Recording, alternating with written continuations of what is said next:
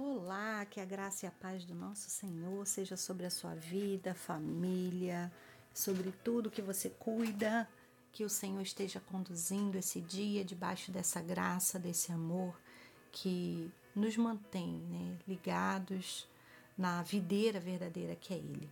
Amém? Hoje eu gostaria de compartilhar o texto que se encontra em 1 Coríntios, capítulo 13 a partir do versículo 1, mas eu vou pegar um pedacinho do último versículo do capítulo anterior, que é o 12, que diz assim: E eu passo a mostrar-lhes um caminho ainda mais excelente. Ainda que eu fale a língua dos homens e dos anjos, se não tiver amor, serei como bronze que soa, ou como símbolo que retine ainda que eu tenha o dom de profetizar e conheça todos os mistérios e toda a ciência, ainda que eu tenha tamanha fé a ponto de transportar montes, se não tiver amor, nada serei. E ainda que eu distribua todos os meus bens entre os pobres, e ainda que eu entregue o meu próprio corpo para ser queimado, se não tiver amor, isso de nada me adiantará. O amor é paciente e bondoso. O amor não arde em ciúmes, não se envaidece, não é orgulhoso, não se conduz de forma inconveniente, não busca os seus interesses, não se irrita, não se ressente do mal. O amor não se alegra com a injustiça, mas se alegra com a verdade. O amor tudo sofre, tudo crê, tudo espera, tudo suporta. Amém. Louvado seja o Senhor mais uma vez que tem nos concedido a sua palavra para nela meditarmos, sermos instruídos, alimentados e sermos fortalecidos. É interessante nesse texto quando Paulo está ensinando a igreja de Corinto acerca é, do seu comportamento, de como devem viver o reino de Deus e no capítulo 12 ele vai falar dos dons espirituais, ele vai incentivar é, a igreja a utilizar os dons que o Senhor tem para nós, né? Os dons espirituais, as coisas que podemos fazer em seu nome e através do seu espírito.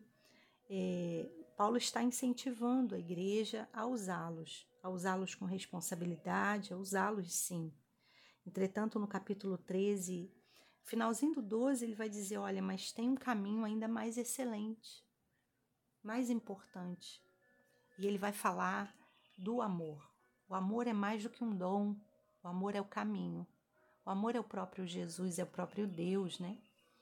Então ele vai dizer que é, sem amor, nenhuma profecia, nenhum dom espiritual, é, nenhuma atitude boa, nenhum fruto, nem dom, nem fruto é, consegue ter o seu respaldo se não tiver amor. Então, não é o fazer, não é o aparentar, mas é aquilo que está lá dentro, é a fonte que vai determinar se a água né, vai ser boa ou não. E ele então nos incentiva a amar, a exercitar esse amor. Obviamente que um amor tão altruísta, um amor tão, tão grande como o do nosso Deus, não é possível imitar, mas é possível receber e compartilhar. Então, quero orar para que você receba desse amor, para que você seja cheio desse amor, a ponto de transbordar da sua vida a todos que estão à sua volta. Assim eu oro em nome de Jesus. Pai, eu quero te agradecer mais uma vez, por termos é, caminho, por termos acesso a tão grandes mistérios, a tão grandes maravilhas que o teu reino nos proporciona. Quando o Senhor nos tirou da prisão, do império das trevas, do domínio das trevas, e nos transportou para o reino do Filho do seu amor, o Senhor nos deu vida nova o Senhor nos deu nova expectativa, o Senhor nos deu novas formas de, de vivenciar sua, o seu reino e nós queremos te agradecer por isso. Acima de tudo, Senhor, o Senhor nos deu acesso a esse amor transformador, a esse amor que é fonte de tudo que vem do Senhor. E nós pedimos nessa manhã, enche a nossa vida desse amor. Enche a nossa vida da tua presença de tal maneira que ela transborde, para que tudo que venhamos a fazer ou ser venha da fonte certa que é o Senhor.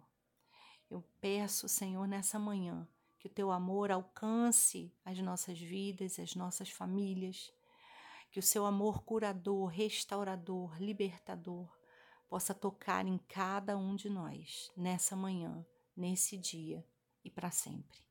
Oramos assim em nome de Jesus. Amém.